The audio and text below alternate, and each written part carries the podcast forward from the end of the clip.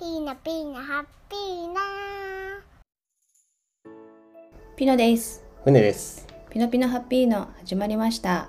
こちらは日常仕事最近の気になる話題について夫婦でたわいもなく話しているチャンネルです。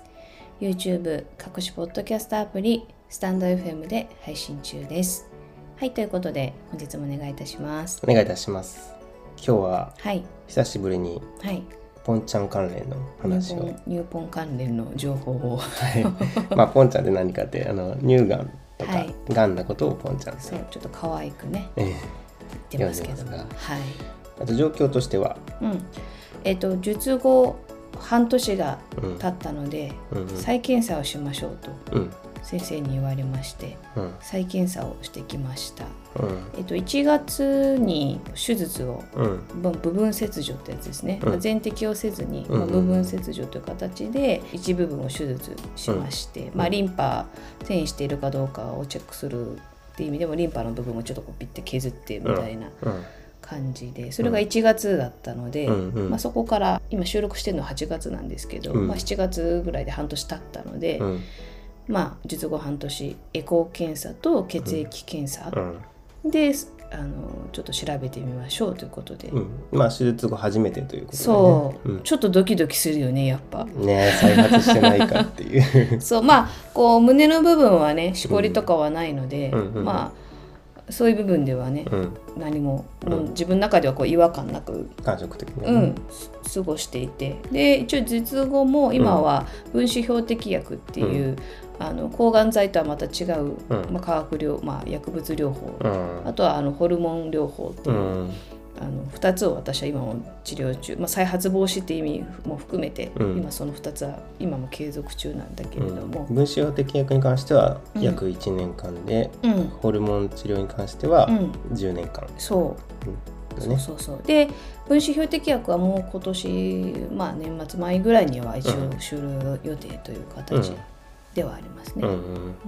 ただまあ初めての再検査だったんで術後、ちょっとドキドキとしてエコーと。ちょっとねなんか夏だからかわからないんだけど、うん。ちょっと皮膚が荒れてたりとかしたりとかしてあれなんかちょっといつも違うなというな僕からするとね、うんうんうん。思ったりして、まあ、大丈夫かななんて思ってたんまあですよね。その分子標的薬とうん。やっぱりそのホルモン療法の副作用っていう部分でやっぱり肌荒れとかやっぱそういうのもあるみたいなので、うん。まあ、それなのそれが原因なのかなとは思うんだけれども、うんまあ、あのエコー検査とあと、えっと、血液検査で要はその腫瘍マーカーっていうその値を見て、あのがんになってるとその腫瘍マーカーのところがこう、うん。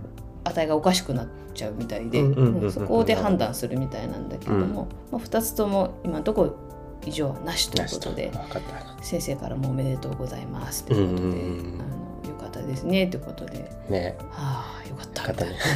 まあ半年ごとにこれがあると思うとちょっとそう。まあ、だんだん間隔1年とかになってくるのかもしれないけれども、うん。でも一応その乳がんっていうのはやっぱその再発率がうん。やっぱりお、うん。多いのかな。うんうん。特にうん2年以内に再発するん率は高い、うん。じゃ高いのかな、うんうんうん。うんなのでそういう意味ではあの特にそのホルモン療法うん。はそのエスなんだっけエストロゲンっていうのがあのがんの乳がんの原因になってるのでそれを抑えるっていう意味で、あのホルモン療法今もやってるんだけれども、うん。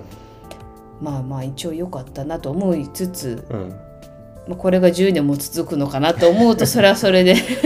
ねその同じようにホルモン療法やられてる方とかっていうのもきっと多いと思うから、まあ、精神的な辛さとかもきっとあると思うから、うんうん。そこの乗り越え方とかもね話してくれるといいよね。なんかすごくこう難しいんだけども、うん。なんかまあその別に自分が再発するだけじゃなくて今のねこのこの、まあ、今の人間というかご時世ではうん。がんになる人ってすごく増えてうん。きてるから、うん。ね、でもがんになる人って、まあ、私もそうだけど自分が最初がんになるなんて思わないじゃない、うん。最初はそんなのががんを意識して生活なんかほとんどの人はしてないんだけれどがんになっちゃった人は、うん。がん。を再発するってことはやっぱね結構常に意識してることが増えると思うんだよね、うんうん。でもその意識をしちゃうことでまた引き寄せの法則じゃないけど、うん、意識しちゃうからもう自分の中にまた来ちゃうっていう。体がねそうそうそう、って。いうのもねななきにしもあらずだなと私は思ってて、だそこのなんかあのバランスっていうか、うん。やっぱ再発しないための生活とか意識はすることは大事なんだけど、うん。がん怖いがん再発怖いって思っちゃうと、うん。思いすぎるとまたそれはまたそれを引き寄せてしまう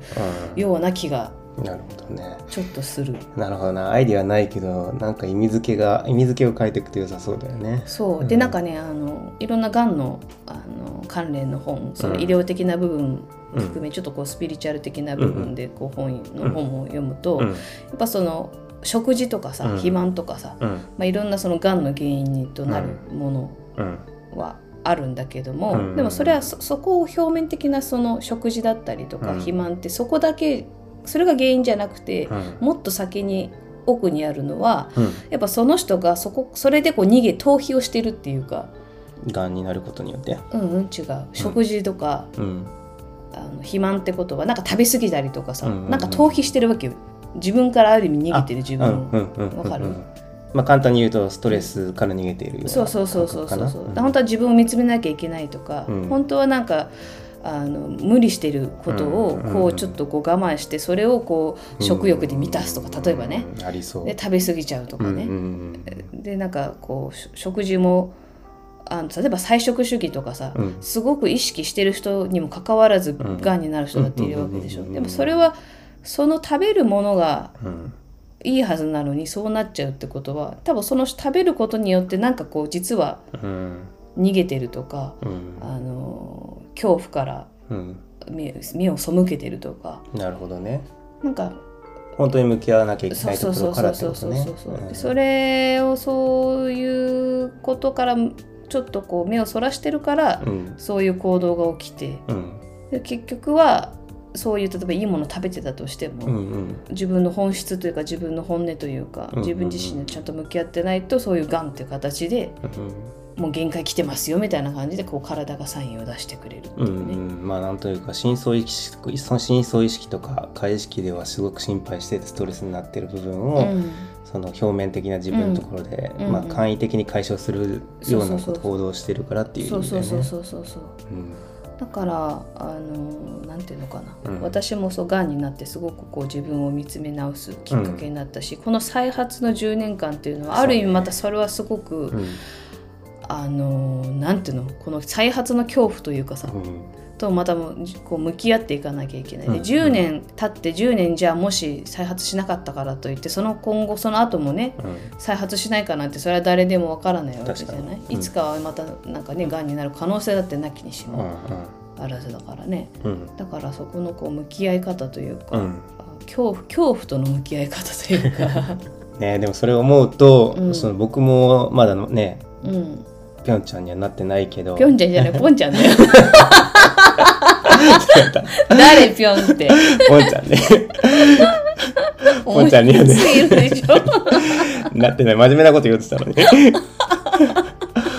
まあまあまあまあぽんちゃんになってないんですけど、うん。やっぱり40代過ぎてくと、ううん。んやっぱり体の心配でどこかしらあって、ううんやっぱり人に迷惑かけないために、うんうん。まあ、8090ぐらいまでうん。行こうかなって思うと、うん。そういう似たような気の使い方やっぱりあるよね。うんうんうん。うん。糖尿病にならないかとかさ、うんうんうん。なんか他のなんだ脳だとか、うんうんうん。なんだろうね。なんかヘルニアにならないかとかさ、うん。だからそういう心配をしつつっていうのはやっぱり一緒だったりするのかなと思いですね。ねだから自分を大切にするっていうのは、うん。あのねいい野菜とかいいまあそのビーガンじゃないけどお肉を食べないとかね、うん。例えばそういう生活があったとしてもなんかそこがなんかあのなんかねばならないとか、うん。なんかそういう感じで強制的な感覚だったりとか、うんうんうん。もう絶対これしかダメだとかね、うんうん。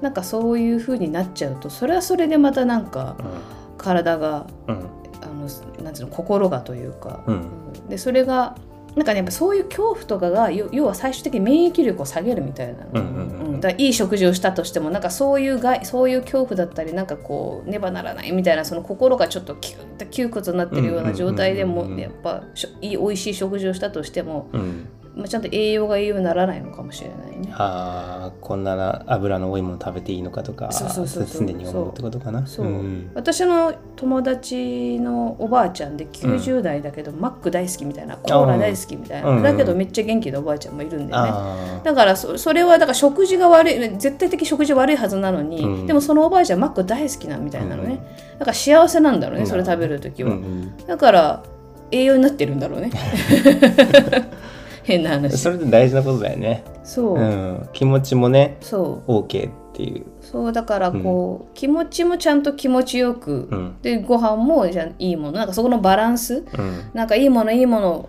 ってなって心がなんかこう厳しくなっちゃってる状態になるんだったら、うん。まあ、そんな厳しくい条件はつけないうん、形でなんか食事をしていった方がそうだね。私はいいのかなっていうふうに僕らのねあのテーマには心も体も澄み切るっていうのがね、あるんだけどやっぱり心も体も両両方が、うん。あのストレスを感じない状態で生活していけるっていうのはすごく大事だよね。うん、なんか改めてねなんかまあ食事も絶対大事だし、うん。まあ運動も私はそのホルモン療法で、うん。まあ、とにかくめっちゃ太るって先生に言われて確かに太ってきたんですよ、最近。びっくりするぐらい、うん息を吸うかのように太ってきて、うんまあそこも気にならないけどね僕は。でなんか抗がん剤で、ね、ポンチアタックでバンって痩せ痩せたっていうか、うん。そんなねやっぱ食べれなかったりするので、うん。まあ、それは痩せるのは当たり前なんだけど、うん。そこからまたブーンってまた戻ってきて、うん。恐ろしいぐらいに。はい。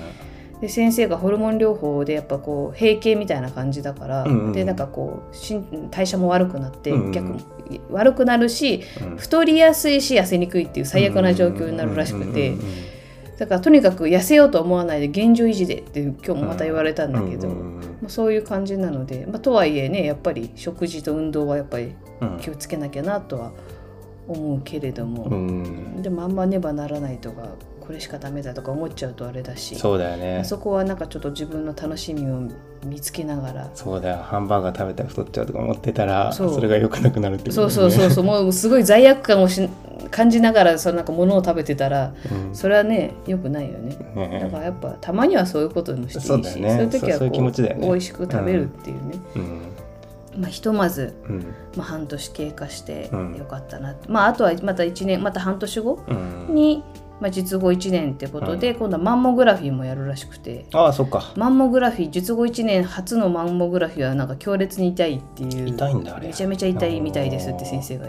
結構多い。みまあたまにそうやって事前に知らされてたから、うんまあ、言うほど痛くなかったっていう人もいるけど、うん。やっぱ痛いっていう人もいるみたいなので覚悟しといてくださいっていう 言われたんだけど。そうね。ひなさんちょっと痛くなるタイプらしい。そうそうそうそう。まあまあまあ、うん。そこはもうまた半年後ね。はいまあちょっと意識はするけど、意識、まあ、気にしすぎず、うん。まあ緩やかに、うん。穏やかに過ごしていきたいなとうん。思います。はい。はい、ということで本日のピノピノハッピーのは以上です。またね。バイババイバイ。みな、みな、ハッピーな、みな、みな、ハッピーな、チュー。また見てね、バイバイ。